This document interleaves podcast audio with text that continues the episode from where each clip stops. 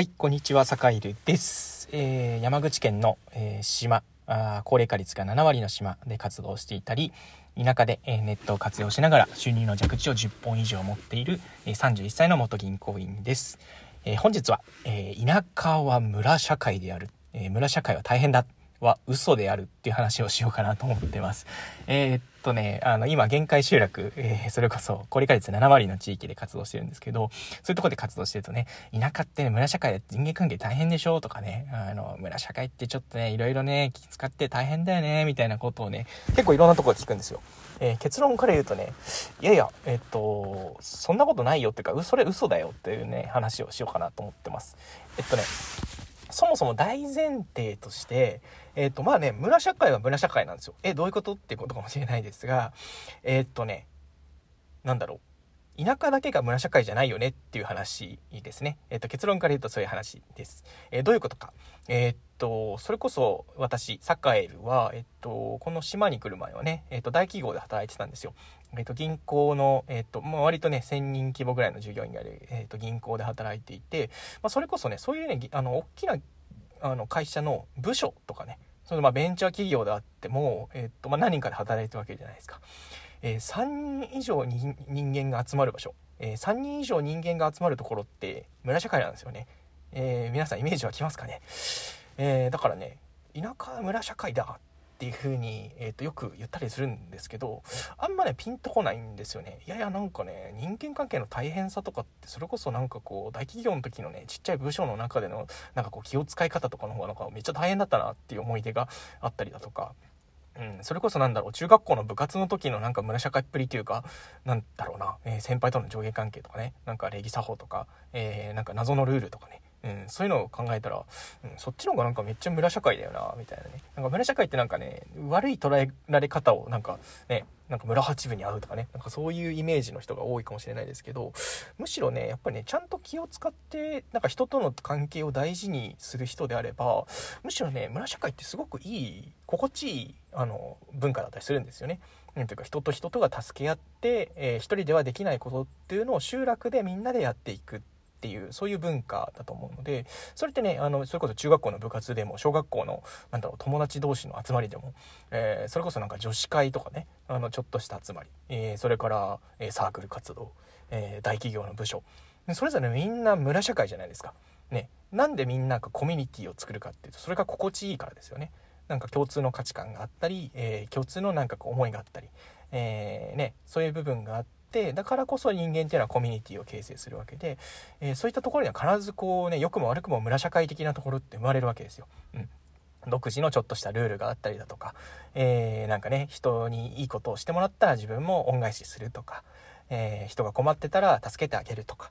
うん、だから田舎のね、あのー、いいとこなんですよね、それってね。なんていうか、普段からそういう、こう、人とのつながりが濃かったり、えー、助けがいがあったり、もちろんね、あの、それが、こう、人との距離が近いからこそ、まあ、確かに、なんだろう、えー、ちょっとね、気を使わなきゃいけないところとか、えまあちょっとね、あのまあめんどくさいなって思うことももしかしたらあるかもしれないし、えそういう地域もないとは言わないです。ないとは言わないけどそれって別に田舎に限った話じゃなくって面倒くさいコミュニティっていうのはどこにでもあるし裏を返せばえちょっとした面倒くささを、えっと、許容できたり、えっと、共通の価値観を大事にできたりするとコミュニティだったり村社会っていうのはすごくすごく心地よくて人間にとっていいあのなんでしょうね、えー、人間にしかないあの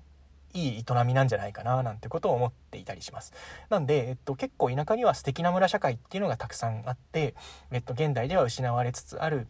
えー、いいコミュニティっていうのが、えー、すごく残っている生活の営みっていうのが残っているっていうところは実際にねあの高齢化率7割の地域であの普段ねあの、まあ、いわゆる集落内で村社会を体験していてすごくすごく何ていうかねあの心が豊かになったというかあのなんでどういうところがね弱体的に良くなったみたいなまた別の回でお話ししようかと思ってるんですけどいや村社会っていいものだなと集落の中の暮らしっていいなっていうね。でよくよく考えてみたら自分もオンラインサロンっていうねあの要はオンライン上の村社会をやっていたりだとかあとはね何だろうなちょっとしたねあのコミュニティを作ってなんだろう、えっ、と、それこそね、あの、大企業にの部署だった時も、あ、これも、あれもそういえば村社会だったなとか、あ、高校の時のなんか仲いいやつの集まりとか、あれも村社会だね、冷静に考えてみると、みたいなことを思っていて、やっぱね、村社会って大事にすると、なんか自分にとって結構いいことがあるから、あの、なんかね、うん、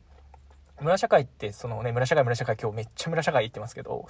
あの悪い文脈ですごく捉えられがちなんですけど逆にねいい面の方が多いんじゃないかなと、うん、だからみんなコミュニティを形成して人とつるむんだよなってことを思ったりするので、えー、そういう意味で言うと、えー、田舎は村社会で村社会っていうのは大変だっていうのは嘘。ていう、あの、そういう、あの、今日のね、タイトル付けでございました。えー、なので、皆さんもぜひ、あの、なんていうかね、そういう、こう、今、所属しているコミュニティに貢献できるっていうことで、実は幸福の、えー、自分が幸せになるための一つの要件だったり、あの、するのでね、なんていうか、うん。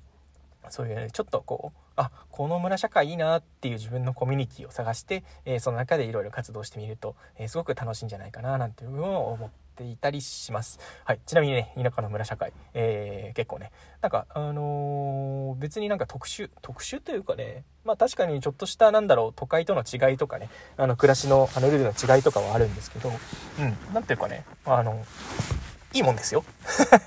一言で言うと、すごく、あの、いいもんですね。あの、僕はすごく田舎の暮らしが好きです。うん。うん、確かに村社会っていうね、皆さんがね、こう、なんかね、あの、パッと思い浮かぶような村社会的なところも確かになくはないけど、まあ、それってね、別に、あの、この田舎に借りちゃう話じゃないよなっていうのを冷静に考えてみるとね、俯瞰してみるとそういうふうに思ったりもするので、あの、ぜひね、あの、そういう村社会、素敵な村社会を体験したい方は、あの、盛りにちょっとね、あの、ツイッターでダイレクトメッセージしてもらったりとか、えそうそう田舎で頑張る人が集まる、えー、オンライン村、田舎チャレンジャーラボっていうのをやっていたりするので、えー、覗いてみていただけたり、えー、すると嬉しいななと思ったりしています。えー、まあ、こんな感じでね、毎日、えっと、ラジオを収録していたりするので、えー、まあ、面白いなと思ったりとか、あの、なんかね、あの、ご意見とか、えー、こんなことをまた喋ってほしいな、みたいなのがあったら、ぜひ、えー、ツイッターなどでですね、えー、アットマークサカエルマン、えー、僕の、えーと、ツイッターの ID で、えー、ちょっとね、お知らせじゃないですけど、感想をつぶやいてもらったり、えー、教えてもらったりしたら、えー、すごくすごく喜びます。えー、ぜひね、あの、質問だったり、ご意見だったり、えー、感想だったり、お寄せいただけると、えー、嬉しいです。はい。えー、それでは今日は、えー、田舎は村社会。で、村社会っていうのは大変だっていうのは嘘というテーマでお話ししました。はい。それではまた皆さん、えー、今日も一日お疲れ様でした。それではまた。